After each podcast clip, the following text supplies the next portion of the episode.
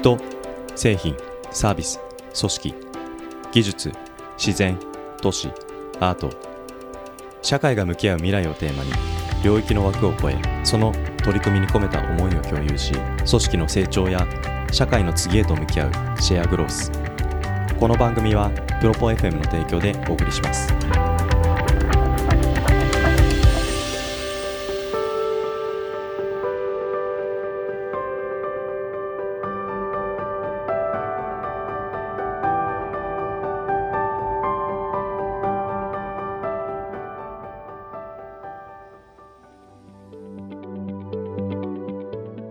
えー上小路町はですね、えー、まあ今あったように夏空の今舞台になっております町です。ですので、まあ、位置的に言うとちょうど北海道の真ん中に近いところにあります。実は今5000人の町でありながら人口が増えています。まあ、なぜこのような今企業が人口5000人の町に目を向けていただいているかというとやはり上小町には魅力と資源があります。で資源といってもですねもともと上白町にある資源と、まあ、上白町がこう都会の企業の方に目を向けてもらうために整備している資源と2つあります。皆様のようなスタートアップの企業さんとつながるきっかけっていうのはやっぱりないんですよね。もう皆さんのような上所町の取り組みともしかしたらこう連携して今後何か取り組みしていただけるんじゃないかっていう企業さんを探すっていうのが一つの目的です。えー私たちあの横瀬町はですね、えーチャレンジする町横瀬ということで場所がですね埼玉県の東京都が見て一番端っこですね、え山奥です。人口は8240人で毎年100人ずつ人口は減っています。横瀬クリエイティビティクラスっていうまあそこになんか熱いクリエイティブな人たちが30人ぐらい横瀬町にこう来てくれてその町にある中学生を呼んでクリエイティブなことを楽しいと思ってもらったりとか課題を解決できることがあるんじゃないかっていう実証だったのかもしれないんですけどそれをやった結果実はその参加してくれた人たちがみんなワクワクしたんですね。つまりあのその提案したこと以上な効果が生まれたっていう。皆さんが一緒にチャレンジするだけで街が変わってくるっていう。その街が変わったことが多分皆さんにとってもワクワクだったり幸せだったり。これが今小さくて財政力もない自治体なんですけど皆さんがやりたいと思った課題解決社会を変えたい。下手するとこのことが日本を変えるかもしれない。今日はスタートアップ自治体ミートアップにたくさんの方にお越しいただいて本当にありがとうございます、えー今日はですね、えー埼玉県横瀬町と、えー北海道の上士幌町という2つの町の、え役場の公務員の方をお招きしてですね、え皆さんと一緒にどういうふうにビジネスとしてですね公共で絡んでいただいたらいいのかなっていうようなお話ができればと思ってます。じゃあ、え軽くあの司会私の自己紹介なんですけれど、えー行政コンサルタントをやっております金沢と申します、えー埼玉県横瀬町さんの方でもアドバイザーをやらせていただいて県庁さんの、えーアドバイザーもやらせていただいております。で総務省からのあの地域力創造アドバイザーということでですねあの地域づくりの専門家として、えーコンサルタントをやらせていただいてましてここの神保町に入居しております。というわけで今日はですね民間企業とのコラボに熱心な、えーたくさん交流していってくださいっていうのが今日の目的ですね。なのであのお土産がありますのでこれを召し上がりながらお話をしていっていただければと思います。じゃあまず、えー一つ目の自治体、えー北海道上士幌町の梶さんよろしくお願いします。皆さんこんにちは。あこんばんはですかね。本日はおまつお集まりいただきありがとうございます、えー私は上士幌北海道上士幌町という町の梶と申します。この4月からですねえーこの WeWork の神保町に、え入居しております。でもですねまだトータルでおそらくまだ1週間もいないぐらいでここの中ではレアキャラで通ってると思います。私ですね、今企画財政課という部署におりまして、まあ、こう見えてですね、まあ、どう見えてるかわかんないんですけどあの管理職でしてもう役場の中では課長補佐職をやってる42歳です、え上小路町はですね、えー今今あったように夏空の今舞台になっております。北海道の中の十勝というところに位置しております。十勝の中でもですね一番北部に位置する町です。ですので、まあ、位置的に言うとちょうど北海道の真ん中に近いところにあります。で十勝の中心市で帯広市というところがあるんですけども帯広市から北に40キロぐらいの町です。そしてですね面積は700平方キロあります。700平方キロといっても皆さんこうピンとこないと思うんですけど東京23区すべて合わせても620平方キロです。ですので東京23区より上庄町単体の方が大きい。それぐらい本当に広大な行政面積を抱えている町です。で人口はですね今ちょうど5000人です。牛は4万頭います。夜道をですね一人歩いてたら大体人とすれ違うのと牛とすれ違う確率1対8ぐらい。正しいですね。今日はあの上庄町の美味しい私が日本一美味しいと思っている新村牧場の牛乳を持ってきておりますので後ほど皆さん飲んでくださいぜひ。そして上庄町なんですけど実は今5000人の町でありながら人口が増えています。上所町ですね、まあ、ここ1995年に6184人いた人口がですね年々減少していってですね2015年には4800人まで4800人台まで減りました。そしてですね2005年当時のその人口問題研究所というところが出した予測では2020年には4000人になっているというそういう予測が出された町ですけどもあのここ2015年から増加に転じてですねここ4年で今人口が増えてきています。もちろんあの人口のピラミッドはあのまあ日本全体が今そうなってきてますけども逆ピラミッドのそういう街ですのであの自然増で増えるということはないんです。あのどうしても生まれてくるお子さんの方がですね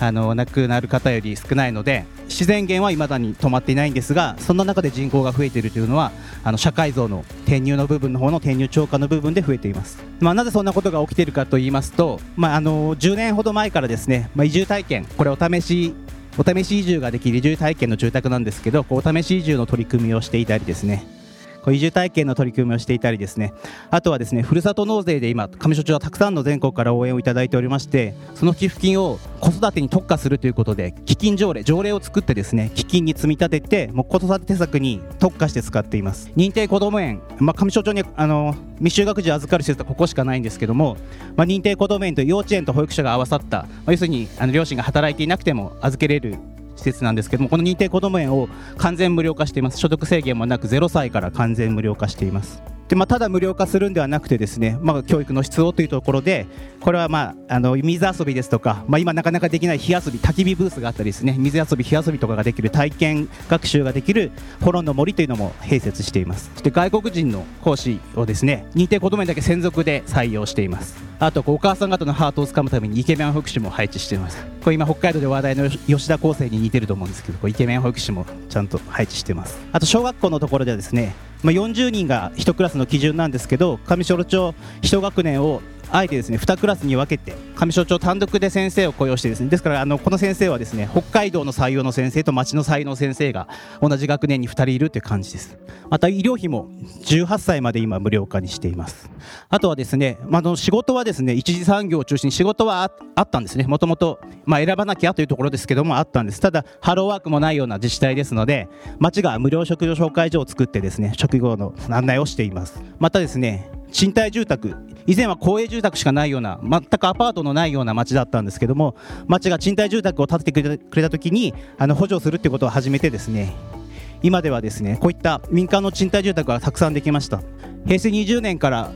この制度を始めて10年間で総計でですね373戸の賃貸住宅が建っています。今年もですね76戸できる予定ですので、まあ、総勢440、450近い民間賃貸の住宅ができています、まあ、これも人口増の一因になっています。そしてですねただ移住移住で転入増で増えているというところではなくてですね、まあ、今地方創生のテーマになってますけども都市部からの流入というところで首都圏に対して上所町から転出した方よりも転入の方が80人多くなっています。またですねその転入者の世代別で見ると20代、40代の現役世代の若い世代がですね8割以上を占めています。またですね、まあ、合計特殊出生率も今年々上がってきているという状況で、まあ、本当に5000人のまあ、ある意味過疎と言われる町にしたら珍しくですね高齢化率が今下がっている傾向にあります。でですね上庄町のまたもう一つすごいところがですね皆さんの町民の方の平均の所得が年々今上がってきています。ですね全国的に言うと1700以上自治体がある中で平成29年で今148番までですね全国的な順位で所得が上がってきています。北海道内でいうと11番です。179市町村の中で11番目に多いです。またですね人口5000人の町に対して今毎年ですね企業がこう進出してきています。まあ、なぜこのような今企業が人口5000人の町に目を向けていただいているかというと、やはり上庄町には魅力と資源があります。で資源といってもですねもともと上白町にある資源と、まあ、上白町がこう都会の企業の方に目を向けてもらうために整備している資源と2つあります。まずですね、まあ、食料自給率。これは上庄町に限らず北海道特に十勝というところはそうですけども上庄町は食料自給率でいうと2000%あります。これはもう十勝の十勝あるあるですけど農家さんの畑の境目が見えない。どこまでが自分の畑かわからないっていうもうこういった畑作農家さんはどこもこんな感じです。そしてえー、うちはですね230億円ぐらいの農業生産額がある町なんですけども農家数が200個なんで、まあ、平均すると1個あたり1億円オーバーという、まあ、法人化もされているような本当にこう大型農業の、ま、十勝を代表するようなところです。でこれはですねあの柴田牧場のようなあの搾乳をイメージしているかもしれないですけどもそんなところはほほとんどありません。これは酪農法人のところであのパーラーですけどもこれ一周してる間に牛乳を絞ってるっていうそういう施設です。また今最新のこういったロボット搾乳の農業法人もございます。そしてですねあと資源としては空き家空き店舗廃校ですね。これはもうどこの地方にもあると思います。まあ、廃屋まで行っちゃうと難しいですけど空き家空き店舗廃校ってこれも資源ですよね。ちょっと皆さんが手を加えれば投資が少なくて済む資源。地方だから日本中はもう地方はあらゆるところに資源が眠っていると思います。これはもうよくある潰れた居酒屋ですよね。これ上庄町の潰れた居酒屋なんですけども上庄町実はですねあのそばどころが近いにもかかわらずまたあのそばの生産している農家さんがいるにもかかわらずですね蕎麦屋さん一軒もなかったんですよね。それですね昨年町民のそばに蕎麦屋をっていうですねまあ、ちょっとタイトルは滑ってますけどこういうプロジェクトをですねやってですねあの株式会社トラスバンクさんにお手伝いいただいてですねふるさと納税型クラウドファンディングということでふるさと納税で資金を募るということをやってですね300万円を目標に3か月間あの応募しました。300万円の目標金額を達成して今では先ほどのこの 潰れた居酒屋さんがですねこんな素敵な外装に変わってですね中もですね全部こうやり直して今ではこんな素敵な蕎麦屋さん夜はですねそばダイニングで一品料理を提供していてですね今本当に結構予約も取れないぐらい人気店になっています。またこれは廃校ですね。廃校、まあ、東堀部小学校という廃校なんですけどこれは町が月10万で貸し出しをしています。ここをですね、まあ、地元の養蜂家さんあの蜂蜜の養蜂家さんがですねあの借りてですね蜂と十勝をかけて十勝というレストランをやっています。非常にこう廃校と思えない素敵なレストラン。あここにもイケメンいます。ところどころいますんでイケメン。あとですね資源といえばですねあの牛もちろん牛乳資源ですけども牛って大体1日にどれぐらいの牛乳を出すか分かりますか？1日大体50キロなんですよね。1日1頭あたり50キロ大体絞れるんですけどもでもちょっとあのちょっと汚い話恐縮なんですけど糞尿がどれぐらい出るかというと牛乳が50キロに対して糞尿は80キロ。1頭から1日80キロの糞尿が出ます。でも糞尿も資源です。今上庄町はですね。糞尿をですねあの発酵させてバイオガスを発生させてバイオガスで発電を行っています。で、まあ、今電気は北電さんに売電していますけどもあのさらにその発酵した後の液肥を畑作農家さんに撒いてそれもリサイクルしています。またですねバイオガス発生させて発電させるときに余熱が出ますのでその余熱を利用してこういったハウス栽培なんかも使われててですね先ほどの大型酪農法人のところではバイオガス発電を行って余熱でこのいちご栽培を行って自分たちの牛乳を使ってジェラートを作ってさらにそのいちごをジェラートに混ぜ込むというですね非常にこうもう完成されたモデルケースとしてやっていますで町としてはですねまあ、あの今、再生可能エネルギー、太陽光も結構、まあ、土地がたくさんあるので、太陽光もあるんですけども、バイオマスと太陽光で、電力自給率もだから100%を超えています。そして今年ですね新たにマイクログリッドというですね、まあ、北海道あの災害の時に全部ブラックアウトというですねあのあまり地震の影響のなかったところもすべて停電するという、まあ、これちょっと北電さんの事情もあったんですけどもそういったことが起きましたけども上所町では今マイクログリッドというですね、まあ、いざというその非常時に上所町だけ北電さんからせあの電気をこう切ってですね上所町だけはバイオガス発電で停電しない街というそういうマイクログリッドの取り組みを今進めています。そしてですね ICT 技術が整った街。これも上庄町で今光ファイバーが届く範囲っていうのは700平方キロのうちここだけです、まあ、ここだけなんですね。でも上城町の、まあ、役場周辺の市街地と言われる部分があそこなんですけど、まあ、人口でいうと5000人のうちの3500人ぐらいはそれは光ファイバーは今届いてます。なんですけどもまあ、農村地域、まあ、さっき言ったように大型農業法人で、まあ、そういったところの方がハイテクな先のロボット搾乳なことでですね ICT 技術を必要としているにもかかわらず今届いてないです。それがですね今年度ここまで広がります、まあ、ここにはですねあの丸いところには200件あ200人ほどのですね小さな温泉街があるんですけどもその温泉街にも届きますし先ほどのこの市街地の周辺が農村地域になるんですけど農村地域にも光ファイバーが敷設されます。総務省の国の全体の予算が50数億なんですけど上小路町で15億の半分なんで7億5000万上小でただいちゃってですねこれが整備されます。そしてですね、まあ、こう光ファイバーが、まあ、どこでも整備される、まあ、今年度はその 5G の実証実験も行いますけどもこう次世代の通信が整備されるということによって上小路町であっても都市部と変わらない仕事ができるようになります。これは一つ例として挙げますけどもあのスタートアップのですね SB ドラ、まあ、ソフトバンク系の SB ドライブさんというところとですね連携して自動運転の実証実験も以前行いました、まあ、一番まあ例として分かりやすいのはやっぱり交通が結構変わってくると思うんですね。今年この上小路マースプロジェクトっていうのを実施しますけども今まではですね、まあ、北海道もちろん JR 北海道の問題皆さんご存知かもしれませんけども JR 北海道だって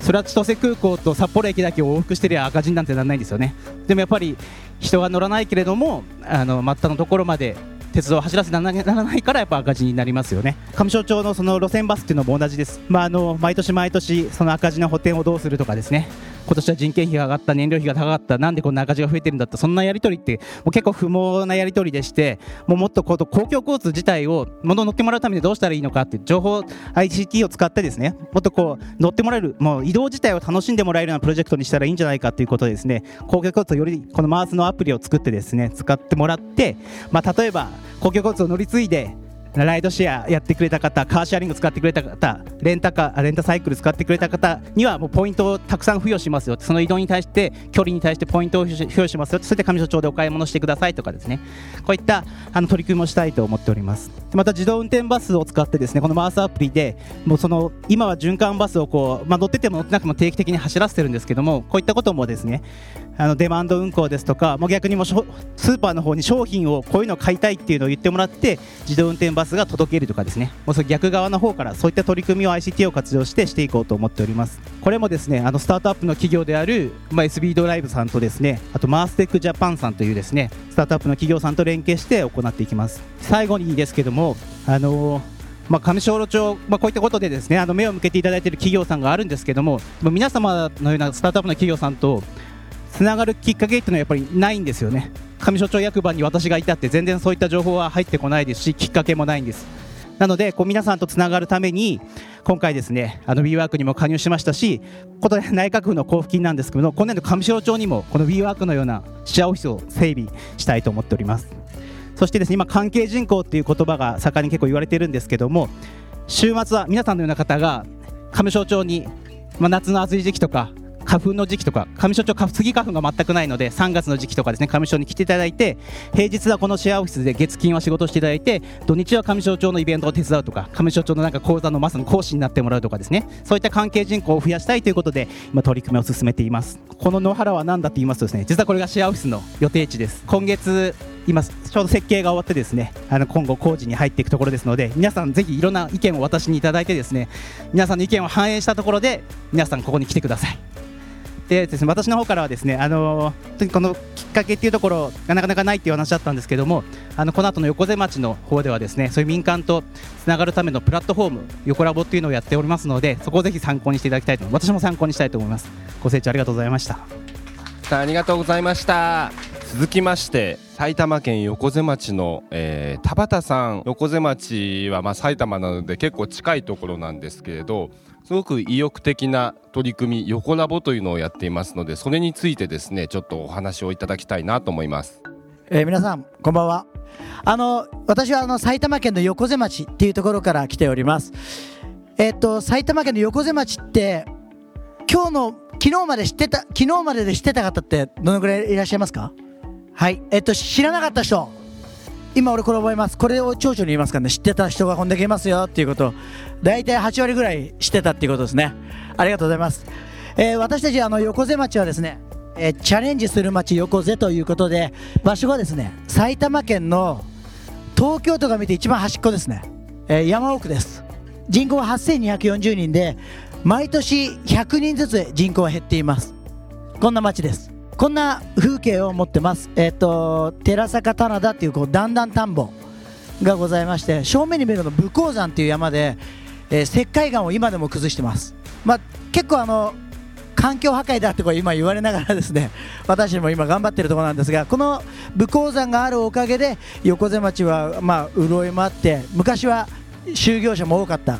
えー1万人を超える人口があった町でした。これがあの足が久保の氷柱って言います。氷です。まああの言ってみると人工です。えっとホースがこう山肌にあって、えー時期になると水をまいてで自然の寒さで凍らせて、えーじあのまあまあ見れるようになったらあの金を取ってみんなに見せてます。なんだかんだでこれあ6年前から始めたんですけどなんだかんだ結構あのお客さんもついてですね。あな1月2月なんですけど1月2月寒いからあの秩父なんてこう山奥に来ないんです皆さん。だほぼゼロだったところが何人ぐらい来たと思います？6年前から始めて。12万人です。ゼロが12万人になるってすごいですよね。これ実はあの作ってるのはあの地元のボランティアさんが一生懸命やってくれてボランティアさんも人がいっぱい来てくれるのがすごい嬉しいねって言いながらまあかなりのんきにやってますがまあちょっと12万人のうち中学生以上300円取ってます。来てくれたあの方には甘酒のサービスとか地元の紅茶をサービスしてたりしますので300円有料で取ってるんですが今10万人の方が約有料の方で言ってみれば3000万円が入ってくるんですが大体経費が2000万円ぐらい。だ1000万残っちゃうんですけどあそう2000万円残っちゃうんですけど税金で約600万ぐらい持ってかれちゃうんです。だったらっていうことで儲かった時だけ、えっと、ボランティアさんにお金を払うっていう仕組みで大体今あの最低賃金以上お金を払ってるっていう、まあ、バイトと一緒になってきたっていうこの、えー取り組みになってます。やっと本題です、えっと、8400人から、えー推定人口っていう要するにあのこのままいくと2600人になりますよって言われてるんですが、まあ、横瀬町は人口、ね、さっきの上士幌さんすごいですよね。人口増えてるんですから。うちの町はもう増えるのはもう諦めますでも8400人を5400人にとどめましょうと、まあ、5400人だったらまだ町としては維持できるんじゃないかということで5400人を、えー戦略人口として捉えてます。でじゃあ5400人をどうやって維持できるかって言ったところまあ今まで通りやってたら絶対ダメですよね。だって人口ずっと減ってきてるわけですから。じゃあそれを何か変えなくちゃいけないっていうことで新しいチャレンジをしましょう。じゃあどういうことでチャレンジしますかっていうことでいろいろずらずらと書いてあるんですけど、まあ、結論言うと外から人物金情報これを流入させます。継続的に流入させて、えー化学反応を起こして活性化をしましょう。ということを、えー考えてます。まあこれはどこでも多分言ってることなのかもしれないんですがそこで生まれたのが、えー横瀬町の官民連携プラットフォーム、えー通称横ラボと言います、えー横瀬とコラボする研究所だったり横瀬のラボラトリーっていう意味を込めて、えー横ラボという名前を付けさせてもらいました、えー簡単に言うとですね審査をやってます。ウェブサイトホームページから申し込みをしてもらいます。毎月25日の24時に締め切ってまあかんまあ、簡単に言うと25日に締め切って翌日の25日前後に審査会開いて約10日前後ぐらいでプロジェクトが始まりますっていう。1ヶ月と10日。これだけ時間をもらえれば皆さんがやりたいと思ったプロジェクトが始まると。大体他の自治体の例でいくと長ければ5年。短くとも3ヶ月以上かかるというものをうちは1ヶ月と10日でやりましょうと。いうことを考えてます。その実現できる仕組みっていうのをこの後ちょっと説明したいと思いますがその結果ですね。今2年と9ヶ月経ちました。どのくらいの資金あの提案件数があったと思いますか？あの提案です。採択した数じゃなくて。私はこの始まる直前まで観光担当だった。あさっきの標柱とか作ってた方なんですけど、えっと、これやるからお前こっち来いって言われてその時に町長言われたのは1年間に10件のプロジェクト誘致しなさい。そのうちの2件絶対採択してプロジェクト進めましょうと。言われて、えー今の課に来てます。どのぐらいだと思います？でアホみたいに採択するっていうこの61件って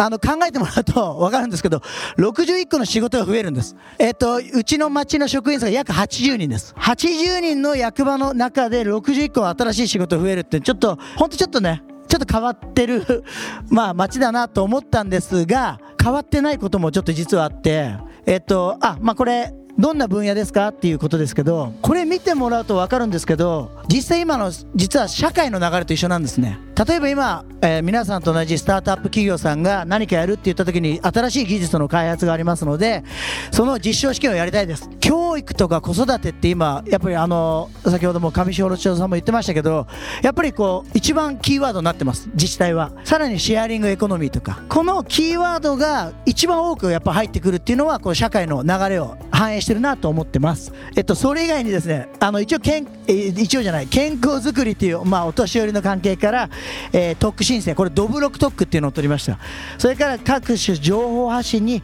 いろんなイベントも、えー、細かいイベントもやってます。じゃあ、どんな人たちが来てますかっていうところでいくと、一番圧倒的に多いのは、中小企業とかスタートアップ企業さん。これが約半分占めてます。じゃあ、どっからかっていうところですが、県外って書いてますが、ほぼ都内です。ほぼ都内が多くて実はあの横瀬町内っていうところがもともと0件だったんですね。あの初めは何やってるかわからないとか地元の人たちに言われてまあ議員さんにも何やってるか全く伝わらないとか散々なこと言われていたんですが最近になって町内の人たちがいやそもそも外ばっかじゃなくてうちのこともやろうよみたいなことを言ってくれて今町内の、えー、企業さんもいろんなプロジェクトの YouTube あプロジェクトを、えー、始めて、もらってます。あこれあのこの横ラボ関係だけで2年半でこれだけのメディアが、まあ、飛びついてもらってますよ。でこれをやることで案件が案件を呼ぶ、えー、循環と言ってますが実際のこと言うとこのプロジェクトやってるのはやっぱり企業さんっていうよりかその人ですね。持ってきた人が本当に熱意がある人が61件いてその熱意のある人がやってるうちにいやこの横瀬町ってアホみたいだけどめちゃ面白いよって言ってくれてまた案件が増えるっていうのが今一番多いです。先ほど言いました通り108件のうち61件採択ってもともとは想定してなかったです。5分の1採択しようっていうことでスタートしてたんですが結果熱意があっていや俺こんなことやりたいんですよっていう人が多いので断る理由がないんですよね。何しろあのもうできたあのプロダクト商品をいやこれ使ってくださいねっていう営業の人はほぼいないです。あの何しろ横瀬町金がないことは皆さんあのちっちゃな町なんで分かっているところいやお金よりも自治体と連携してこういうこと成果出ましたっていうリリース記事を出してもらった方がよっぽど価値があるという皆さんが大半どころかほぼ全部。そのぐらいあの皆さんのあのやる気のあるチャレンジしたいっていう人たちが今集まってもらってます。これ NTT データです。あのでかいビッグ企業が、えー、いろんなことやりたい。その、えっと、これ電波電波のあ LPWA っていうローパワーワードワイドエリアっていう電波の実証です。なんでこんな大手がやるかっていう話ですけどこれめちゃくちゃ簡単なんです。大手さんでもでもこの田舎町でこの電波実習やるときにちょっと想像してもらいたいのは腕章をつけて名札つけて名刺も渡して私たち NTT データと申します、えー、私たちはこので電波を使って地域の防災の防災の無線技術の、えー、発展のために私この実証試験をやりたいんです。ぜひ皆さんのお宅にこのちっちゃな箱だけを置かしてくださいねって言ったところ田舎のおじいちゃんおばあちゃんなんか NTT データなんて分かるわけなくてあ、あの、で、電話の会社だよねって言っておしまいなところですよ。あ、ごめん、ちょっとめんどくさそうだからまた後で話聞くわっつっておしまいなところ、私たちは、あ、もしもし、横瀬町役場の誰々です。つって。なんかね、俺たちもよく分かってないんだけど、なんか、大きな企業さんが、なんかね、電波の実証試験をやりたいとかっつうんで、箱だけ1個置いてほしいんだって。あ、それだけ置いててもらう。後で返し行くから、じゃあまた何月何日ねって言って、約30件設けて、あの場所を設定しちゃうと。約1日で終わります。それを NTT データがやると約1ヶ月かかるそうなんです。それだけ、えっと29日間だけ早くリリースができるっていうことですから NTT データとしてもこれはすごい良かったっていうことで今 NTT データとか NTT グループは次から次へ今提案が来てます。まあ、ちょっと今 NTT グループはあいたらすみません。ちょっとハードルをちょっと高めに 今してますがあのやっぱり大きい企業さんになるとねちょっと思いも社員さんの思いもちょっと伝わらなくなるところもあるのであ審査表に審査の表にですね、えっと、熱意があるかどうかっていう項目もあります。普通公務員だとあ行政だとそんなもんどうでもいいと思うんですけど熱意があるかなんか実はすごい大事でやっぱり熱意があるところと一緒にやりたいという。で NTT 電通の今,、えー、と今2件採択をしてますしグループも、え、4, 4件ぐらいプロジェクトやってます。今度もう1個。えー、とこれはスワイプビデオっていうことで、アマテラスっていう渋谷の会社です。これはあのベンチャー、えー、とスタートアップ企業で、何やってるかというと、被写体の周りに360度、えー、スマホを置いてます。で、これを動画で撮って、あ、映画のマトリックス、あの銃を避けるやつあピストルの弾を避けるやつですね。あの状態をめちゃくちゃ安く早くそれも手軽にできるっていう技術を持ってます。これ一番良かったのはサッカーとか野球とかやってるんですけどこの成果が良かったら今度は埼玉県が飛びついてきましてあのエンジンの組み立てちっちゃなエンジンを先生が組み立てるところをもともとは生徒がぐるっと囲ってみます。30人囲ってみたところであ先生の今左手側見たいなってっても移動なんかできないですよね。でもこれは360度カメラで撮ることでえっと撮った後インターネット上アップして見れる人はパスワードさえ入れればあのスワイプしてこうスワイプすると右側からも左側からも見れる。で動画なので、えっと動画も見れるし止めて静止画も見れるしスローでも、えっと、早くとも見れるような環境をとって今、えっと、かなり今度は埼玉県の事象も踏まえて今度大手企業さんとも仕事ビジネス的には展開が図られているということです。そんなようなことをですねやたらといろいろとやってます。まあ、シェアリングエコノミーならこれあのこれうちの横瀬町の議場です。ちょっとちっちゃいんですけどあそこ町長がうちのいて言ってるのは大変立派なスペースだが年間で使うのはわずか十数日。いや議会って本当使ってないですよ議場。なのに絨毯式で立派な椅子を使ってなんか天井も高くてと私たちは PR 使える映画とかドラマとかであれば貸しますよっていうルールを決めて、えー、議員さんにも一応理解得てえー、発表しました。2年間経ちまして何件映画撮ったと思いますか？実は0件です。あ実際えっと問い合わせあるんですけどちょっとあのね、ちょっといやらしい関係だったりとか、ちょっとあの怖い関係だったり、あのとかでですね、あんまり実は撮ってないんですけど、実はこれを NHK で取り上げてもらった関係で、えっと、廃校もここに登録してるんですね。議場と町中室と廃校。さっき廃校ってね上兵町言ってましたけど廃校が有料これ4万円取ってるんですけど80万円からいきなり72回増えてますさらにこれ今、えー、と去年が100回になりまして、えー、約400万廃校が400万収入を得てます、え、かかる経費が300万なので今100万円儲かってるっていうのは結論から言うとこういうことを取り組んだことでお金儲かる仕組みにもなったよということです。あもし使いたい技術を使いたい人がいたらぜひお願いします。まあそんなようなことを山ほどやってたりしてます。えー、これは横瀬クリエイティビティクラスと言いまして、えっと、田舎の子供たちにクリエイティブな人材あクリエイティブな人たちがみんな集まってもらってクリエイティブで街づくりをやってみたらどうなのか。これあの1本完成作品としては映像作品結果できましてこの映像作品を作った子たちはとりあえず普通の学校行けばいいやって言った子が映像の会社に行きたいとか。いや僕はあの学校行くよりかもっともうちょっと面白いことやりたいっていうあの通信教育の学校に行く子だったりとかあの本当に自分の目標を立てたりちょっと自分でやってみたいっていうチャレンジをする子がいっぱい増えてます。まあ、詳しくはあのまた後でえーと、聞いてもらえればあの話はさせてもらいますがこんなこともやってます。すごい暑くなってきた。らちょっと脱いでいいですか、えーと、あと働くクラスっていうのもやってます。詳しくはウェブで。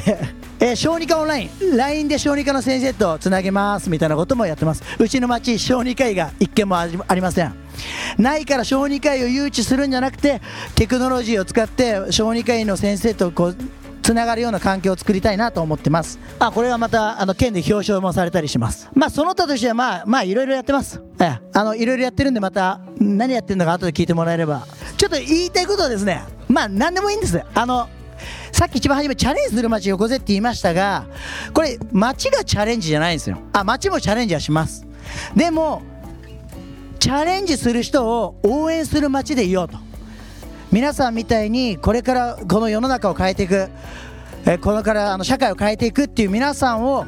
応援する環境を整えているのが私横瀬町のこの官民連携プラットフォーム横ラボだと思ってますのでぜひ皆さん面白い案件面白くない案件はいらないので面白い案件がありましたらぜひ、えー、横ラボを検索してみてください。どうもご清聴ありがとうございました。この2つの町が潔いのはですねもう自分たちだけでできないっていうふうに潔く認めているところでございまして、まあ、そこのところ行政は本当はいろいろできなきゃいけないとは思うんですけれどそこをできないものできるっていうふうに言い切ったところで誰も幸せにならないっていうところでここはですね素直に助けてくださいっていうふうに民間の人たちにお願いしているっていうところがすごくあの先進的なんですね。ただまあ逆に言うとですね助けてくださいっていうのをただでやるのはとっても虫がいい話でございまして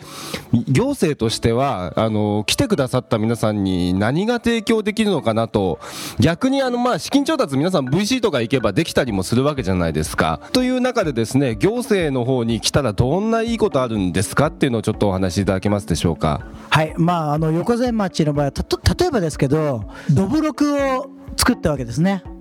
例えばどぶろく特区って例えばですけど民間の皆さんがどんなに優秀でも、えーと、どんなに逆立ちしても実は特区って取れないんですよ。これはなぜかというと行政ができることなんですよね。で私たちは特区を取りますと。でこの民間の人たちは私たち地元の有給農地を使ってお米を作ってそれをただお米で売るよりかは6時あとまあ加工してですねまあ6次産業化して付加価値をつけて高く売って PR につなげますよっていうことの提案がお互いのウィンウィンになったわけですね。うん、でであればうちがじゃあ特区を申請しますよっていう、えー、ことで、まあ、行政にしかできないことは私たちがやろう。あの、まあ、結構あの かぶるところもあるんですけどどうしてもやっぱり行政ま、上士幌町と仕事をするっていう時に上士幌町の予算で何か仕事したいなんて言ったって限界あるんですね。その上士幌町なんてあの国でもどうでもないので予算なんてたかが知れててですね。しかもあの大体行政の予算ってあの予算書って公開されてるんで見たら分かるんですよね。大体しかも細かく何か業務の予算いくらとかって出てるんでその例えばさ、まあ、この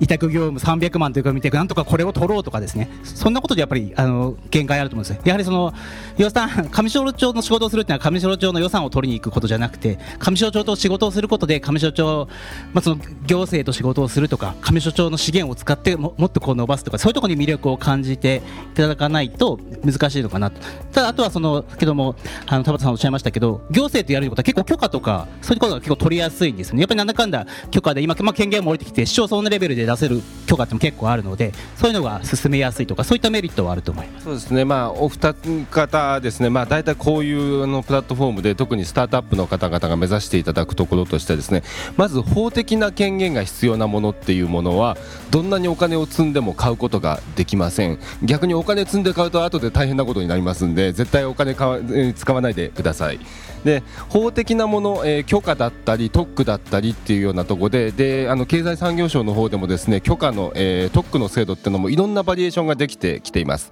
グレーゾーン制度とかですね、えー、レギュラトリーサンドボックスみたいなですねすごいいろんなパターンがあったりしますのでそういうのを使いながらですね今の法律でできないなっていうようなものがあればですねちょっとこういう自治体さんにあの特区取りながらやれませんかみたいなことを相談していただきたいなと思います。でもう一個が田畑さんがおっしゃってたように信用ですね。役場だからっていうことで役場が言ってることだったら大丈夫だろうっていうようなことで住民の人がスタートアップの企業が来てもなかなか話は聞いてくれないところっていうのをあの信用して受け止めてくれます。で特に医療とかですねあの教育っていうところにスタートアップだったり大企業でも入り込むのはすごい難易度が高いです。ただ役場から口利きをするっていうこの信用があるだけで変わってきますし1個の自治体に入れてるとですね他の自治体も大体横並びなのであそこでやって前例があるんだったらいいよみたいなようなことを言ってくれるというところがあってですね絶対お金で買えないものをどうにかしたいっていう時にはですねぜひ行政と組んでいただければなと思います。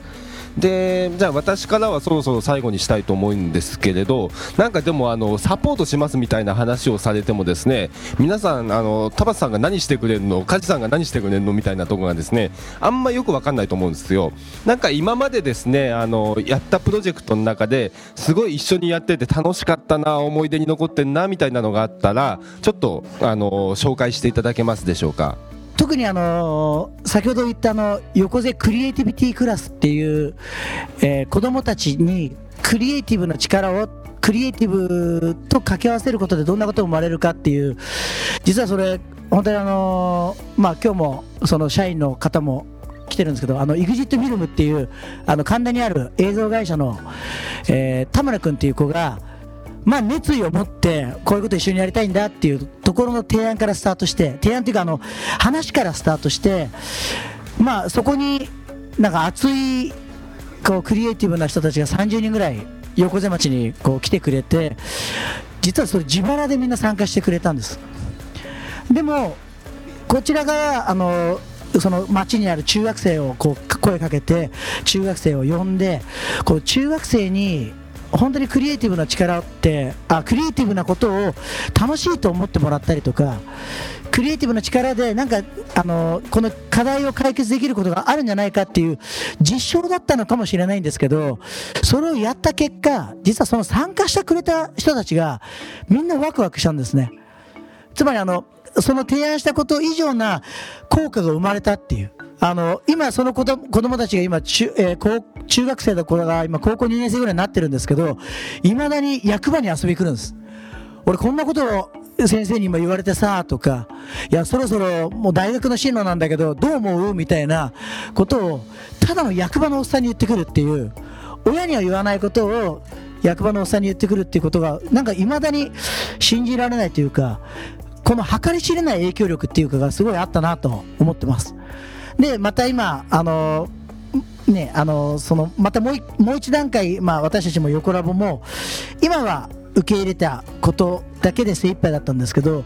もう次のステップに行きたいなっていうのも思ってましてまあこれだからあの、まあ、何が言いたいかっていうと皆さんが一緒にチャレンジするだけで街が変わってくるっていうその街が変わったことが多分皆さんにとってもワクワクだったり幸せだったりこれが、あのー、今小さな自治体かもしれないんですけど小さくて財政力もない自治体なんですけど皆さんがやりたいと思った課題解決社会を変えたい下手するとこのことが日本を変えるかもしれない。変えるのは私たち地方と皆さんみたいなやる気のある、えー、人たちなんで日本って変わっていくような気が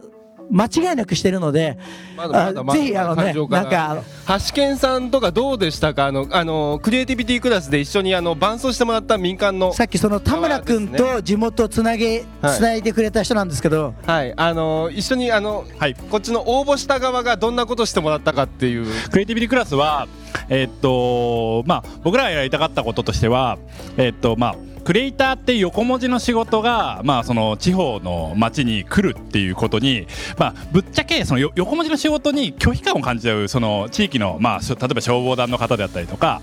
まあ、普通の田舎の方々って思っちゃう部分はあったりすると思うんですけどそこを僕たちはなんかもっと変えていきたいなと思っていて、あのまあ、これからこの社会な子供たちが生きていく中で、まあ、いろんな職業が生まれなくなりっていう中で、えっと、この仕事、まあたくさんの仕事を知ることっていうのがしてほしいなっていう思いがあってやらせてもらいました。で,、えっと、で僕たちやったことはまずはクリエイターをごそって呼んでクリエイターってすごいかっこいい人たちがやってきた。中学校のタイミングで例えば映像サッカーの授業だったりとか、えー、コピーライトの授業だったりとかっていうものに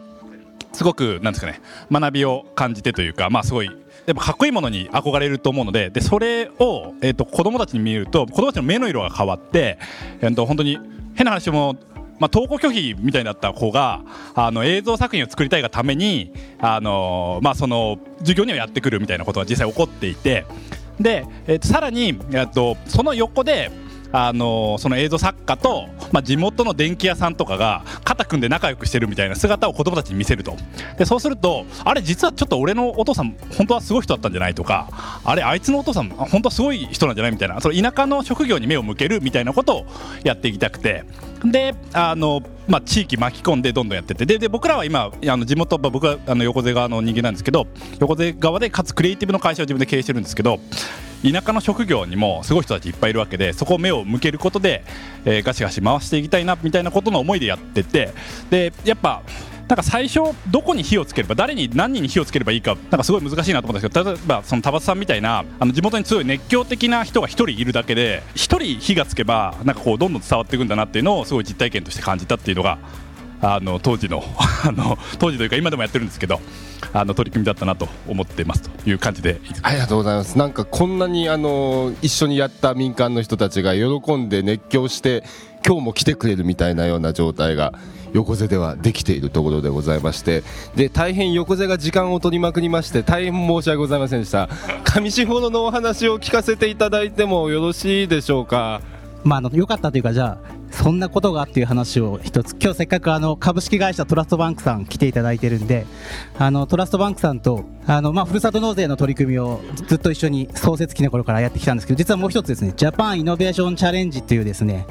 取り組みをやっておりまして、まあ、これはいろんな過疎地域だとか、まあ、日本のそのいろんな問題を科学技術をイノベーションすることで解決しようっていうですねコンテストなんですけど最初に相談があった時にあの山岳遭難救助コンテスト。これロボットコンテストでそれただの実証実験じゃなくて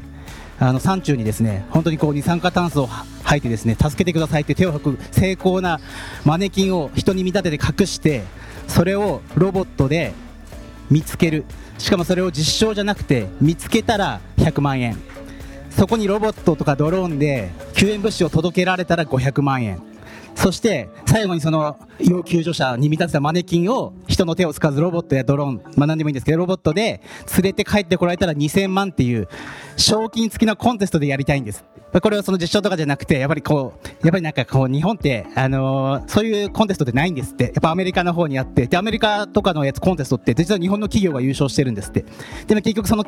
技術っていうのはそのコンテストで買われることになってて、日本の技術が結局早い流れる。それを日本でやりたいんですっていうことをですね、トラスバンクさんあ がちょおっしゃってですね、でま、で何何がすごいかってですね、すごい壮大なコンテストですねって言って、私がそれを起案して、上の課長と町長が反抗して2時間後にもうできるっていうですね。町長がでその山って言ったってうちの町有林町が持ってる、まあ、町有林といってもちゃんとこうあの 整備してる町有林ともう原生林の、まあ、何も言ってみれば何も手入れてない町有林があるもんですからその町有林貸してよりはその簡単にできるんじゃないかって話して、まあ、あとはそのロボットだとかドローンってそれはもちろん国交省さんの許可とか取ってやってもらってるんですけど町はただ山1個貸してあげりゃいいんじゃないのっていうことを町長が言ってですねもう起案して1時間後にそんな壮大な夢みたいなコンテストがもう実現に動くっていうですね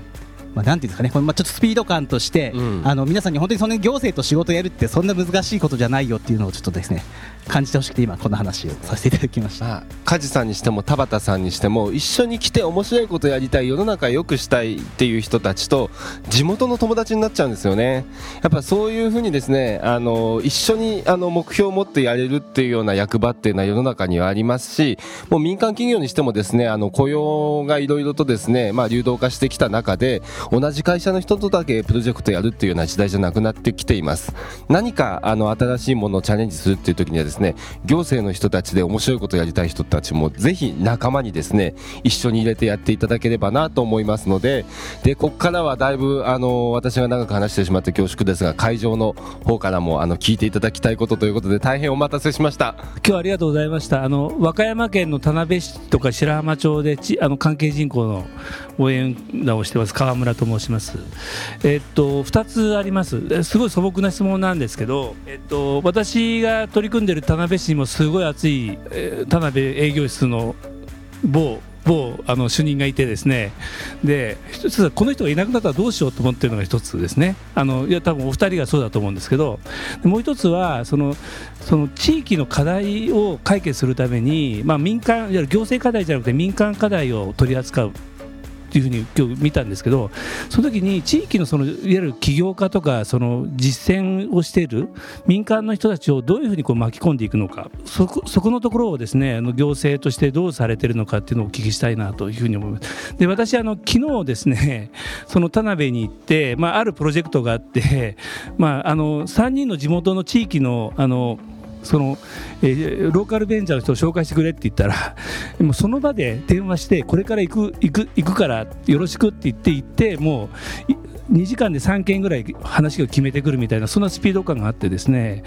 あの多分それってすごい我々としてはやりやすいんですけども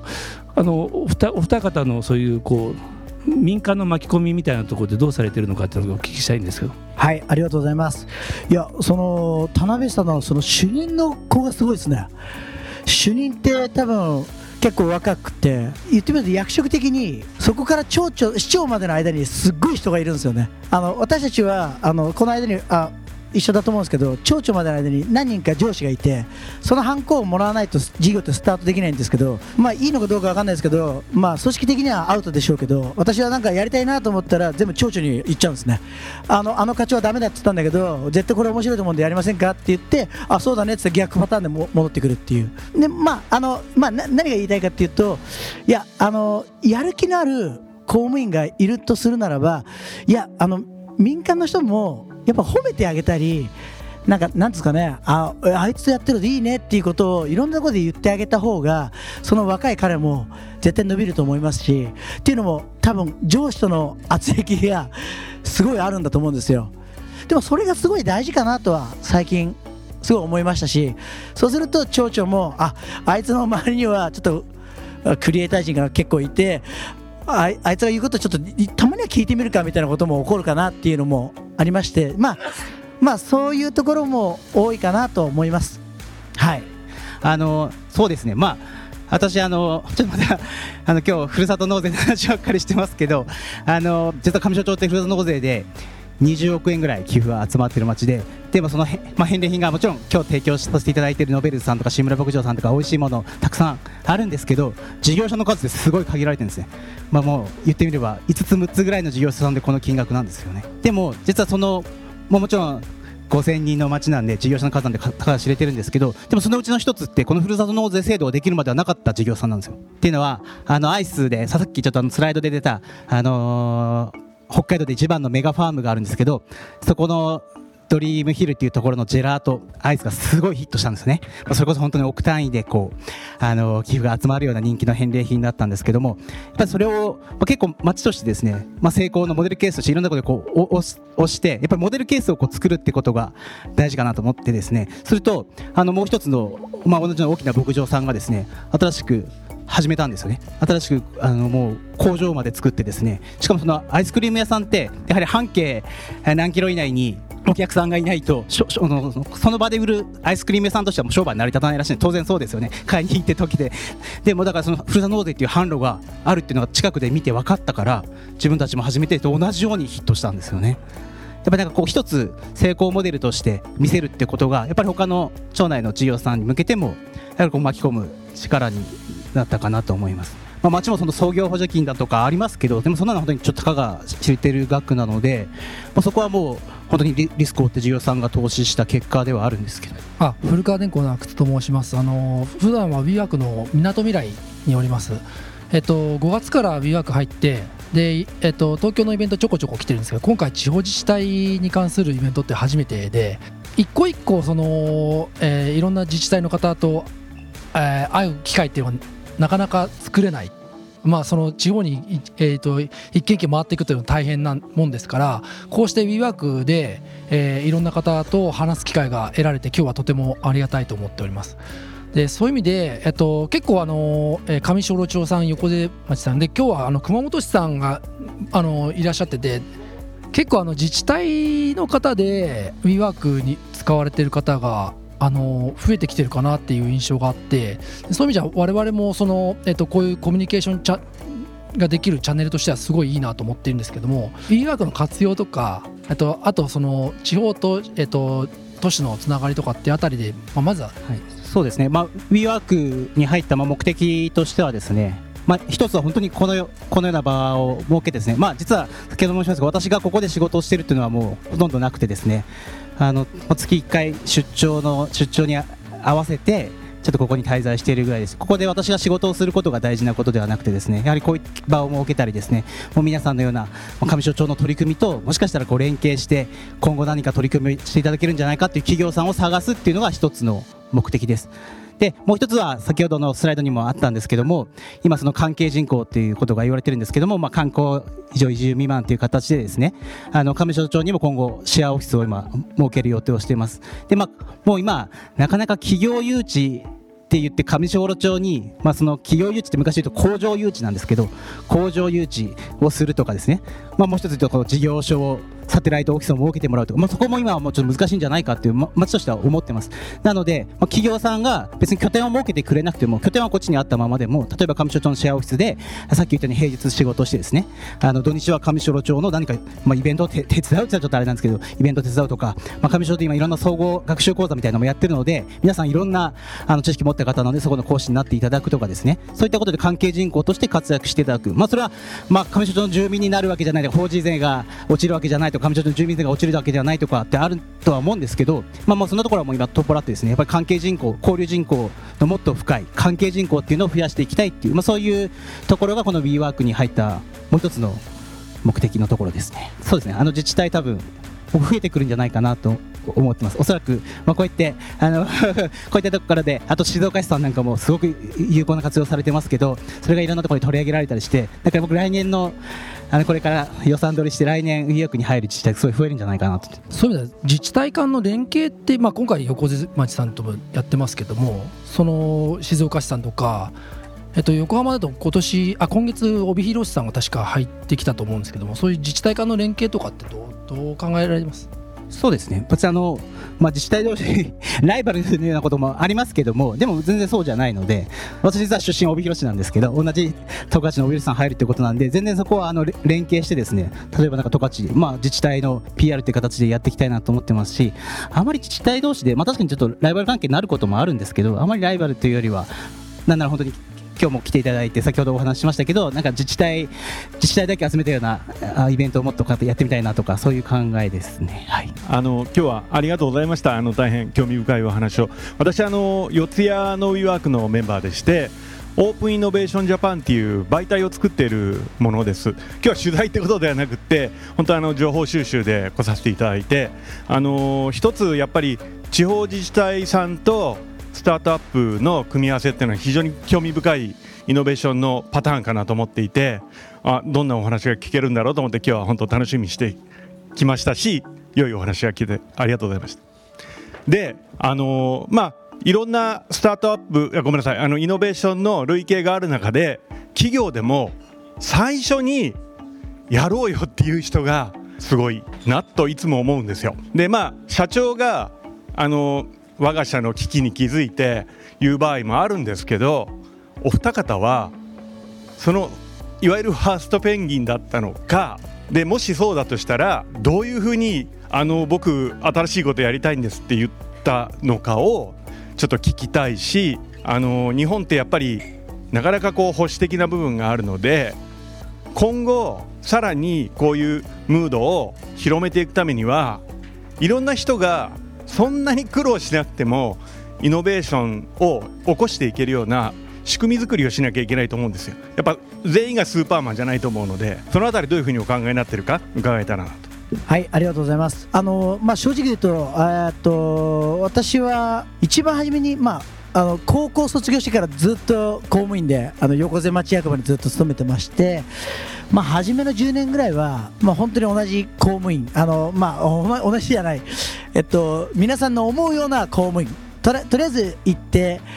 何かしら働いてお金さえもらえればっていうところだったんですけど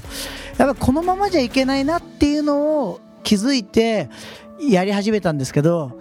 当時は、えっと、自分の仕事のやり方は町長がやりたいことを1個やっていや3つやって自分のやりたいことを1個やるみたいなもう本当に遠回りでした。だから全然あのすごい仕事も疲れたしなんかまあでも自分こういうことやりたいなと思った時にやるっていうのってすごい公務員って大変で結局誰か一人の上司がダメだっていうだけで絶対できないだったら一番上トップの人を納得させるためだけにまあ言ってみればごますってまあ、1個やるっていうことを繰り返したんですが、まあ、転機があったのは本当に今の町長がいやこのままじゃいかんだろうこのままじゃいかん。で全員で横瀬町役場の職員80人全員がきあの危機を持って持つことがすごい大事だよっていうことをずっと言い続けて実は私のやりたいことっていうよりかは私もやりたいしもう一人私以外の民間のまあ、スタートアップの皆さんとか、まあ、企業の皆さんとかやりたいっていうことが合わさった時にはもう協力的に推進できるっていうか誰もこう止められなくなるっていうか、まあ、そういうのもあったので、まあ、あのやりやすくなったなとですから正直言うと私ファーストペンギンのようだけども実際は今の町長になってからファーストペンギンっていうことが言えるようになったみたいな感じになったかなとは思ってます。えっと、今は私以外のもう少し若いものを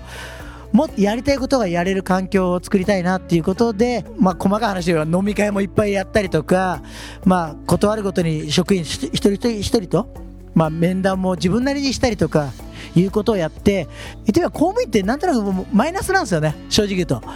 公務員がプラスに変わるだけで絶対世の中変わるなと思ってるので、まあ、そこはもう意地でもこの横瀬町や上士幌町が本当に地方ナンバーワンで日本が変わったっていうことを言ってもらいたいっていう思いも持ってですね一生懸命やりたいなと思ってます。自治体同士のことのちょっと話をしますと、まあ、私ここクビアク入居するときも、まあ、もちろん昨年度からご予算を取ってたんですけども、まあ、そこにいらっしゃる長谷川さんにこう紹介をしていただいてですね実は町長と見に来たんですよ。私で町長と私で WeWork を最初視察に来てもう帰りの飛行機で町長にいやこれは絶対拠点としていろんな活用できますよと。ぜひ借りましょうって言ったら町長よし借りるかみたいな。もうそんなところでですね。私のこれはもう、まあ、もちろんその後の議会に対する予算のあの通すということでいろんな説明ですとかもちろん根拠付けもいろいろしますけども、まあ、割と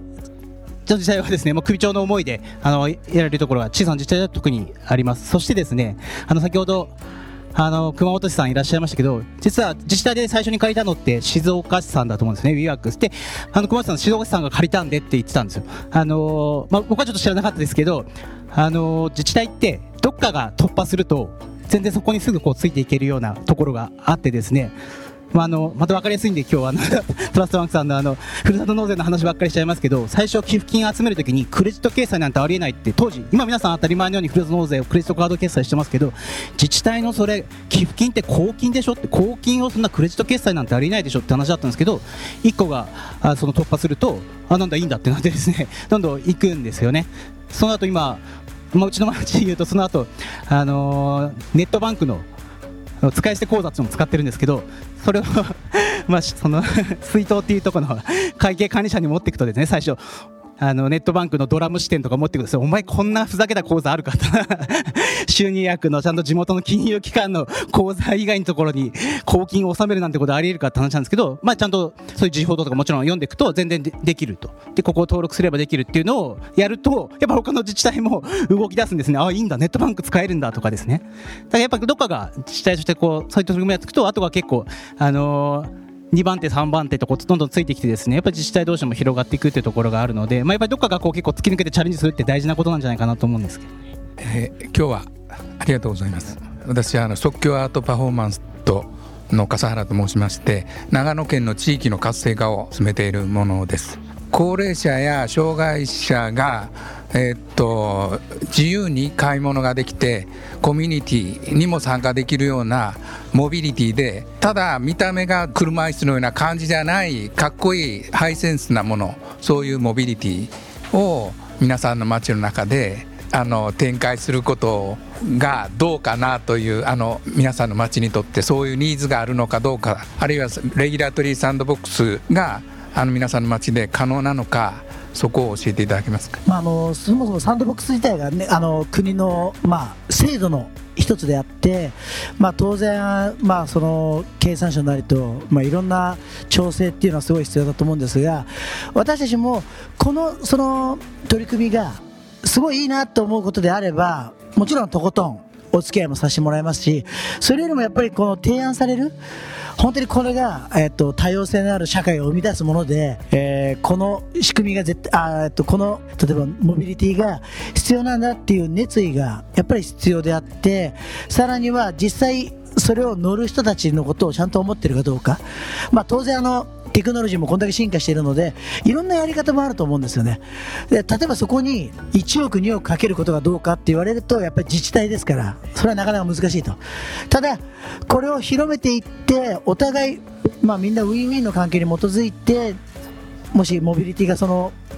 進むんであれば私たちの街であればあのやれる可能性はあると思います。あの私も今日スライドの中であの上昇のマースプロジェクトというお話をさせていただいたんですけどもあれもその自動運転の今実証実験なんかもやってますけどそれもちろん自動運転によって解決できることってあると思うんですね。あの上昇町の町だとあのやっぱこあのドライバー自体もすごい高齢化してですねもうドライバーが見つからないんですよ。スクールバスの運転手さんがもう70代とか本当は自分はもう引退したいんですけどやっぱり子供たちを乗せてくれる運転手さんがいないのでそのスクールバスの運転手がやめれないとかですねドライバーの不足だとかまあ、今、高齢者のその免許返納の問題もありますし、まあ、やっぱりいろいろそれが変えれることはあると思うんですけど、じゃあ本当にここを全部無人化することで、今例えば、今の現状だと絶対その、何としてでも人見つけたことが安いんですよね。やっぱりその経費の問題等もあるので、まあ、そこに需要がしっかりとあるのかっていうところを見極めた上にはなりますけども、全然可能性はあると思いますし、やっぱりそこの町として、それぐらいのニーズがあって、それに対して町がかける経費として、あの、現状より全然その、そっちを用いる方が、あ負担も低くなるし、かつニーズもあるっていうところで合致すれば可能性があると思います。まあ、公共交通で帯広空港から、まあ、帯広空港から帯広駅はシャトルバスが走ってるんですよね。でも、帯広駅から上庄町までの40キロっていうのは、あのー、民間のバスなんですけども、このバスって基本的に通学バスなんで沿線の市町村をぐるぐるぐるぐる回るんですね。上庄町まで50分で行けるところを、まあ、1時間20分ぐらいかけていろんな間に入ってる高校だとかを基本的に通学がの利用が多いのでってるんですね。なので町長は今まあ、例えばそういうお客さん、今、そういう方が増えているので、空港から本当にダイレクトで上庄町まで来るとかですね、まあ、帯広駅から上庄町までもあの通学用ではなくて、一本で来れるようなダイレクトバスというのを民間事業者にお願いします。またその上庄町の今交通ターミナルがあるんですけども先ほどあのでしたシェアオフィスを今整備してますって言ったんですけど実はあのシェアオフィスまでちょっと微妙な距離あるんですよね1.5キロぐらいあってじゃあそこからみんなどうやっていくのって梶さんがいつも送ってくれるのってそういう話になっちゃうんですよね。なので今そこでいろんな選択肢をですね、まあ、もちろんタクシーはあるんですけど、まあ、皆さんがそのタクシーに乗ってその短い距離行くかというとそうじゃないので今あのカーシェアリングですとかあの、まあ、レンタサイクルはありますけどもっとあの今原付のあのなんですかキックボードの原付みたいなのもあるんで今そういうのをちょっと購入してですねあの選択肢を増やしてかつ今そのマースアプリっていうやつで決済までもう東京にいる間に飛行機からそこからのそのシャトルバスから上庄町内の交通までを全部決済してもう来たらあとは乗るだけっていうのですねそういうのをちょっと実証実験で進めようと思ってあの先ほどもお話したんですけどそこに適したこうモビリティってあると思うんですよね。いろんなパターンがあると思うんでちょっとそういうのを今あのいろんな方法を検討できるような今ちょっとこのマースのプロジェクトを今実施しているところです。ありがとうございます。じゃああのそろそろですねあのセッションの方は打ち切ってあとは残りあの皆さんあの個別にいろいろと相談したいことがあると思うのでもうあとあのフリートークの時間にしたいと思うんですが田畑さんがどうしても見せたい映像があるっていうんでちょっとそれだけ皆さんお付き合いいただけないでしょうか。お願いします。ありがとうございます。これ先ほど言ったあの横瀬クリエイティビティクラスです。まあ、あのこう取り組んだ内容をちょっと紹介してるんですけどこれ中学生がでこのクリエイターがこのこれ彼は映像で彼はデザイン彼はプロ、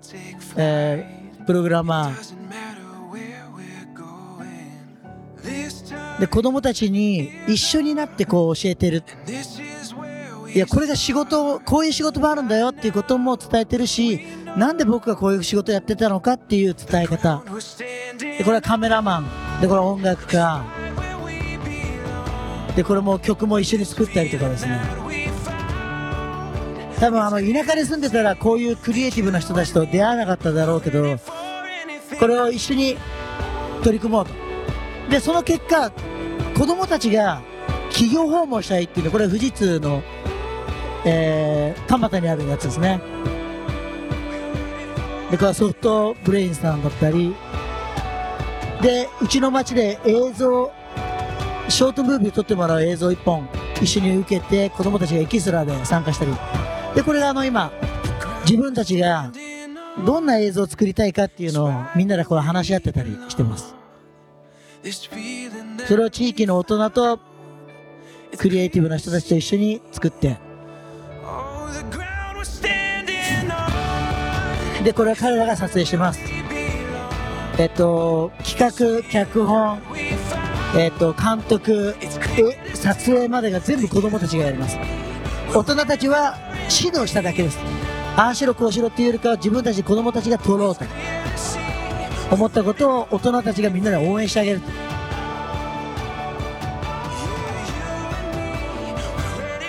ぜひ気になった方はあの横瀬クリエイティビティクラスって検索していただければ、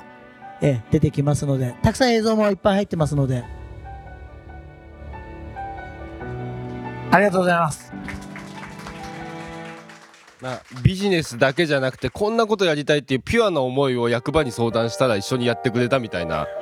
ところなんでぜひあのここの2つのですね町役場に何かあればこういうふうに世の中変えたいっていうことをですねあの相談していただければと思います。じゃあ今日は本当にあの横瀬町田畑さん上士幌町梶さん皆さんもう2つの町の名前を今日覚えましたよね。本当に今日はどうもありがとうございました。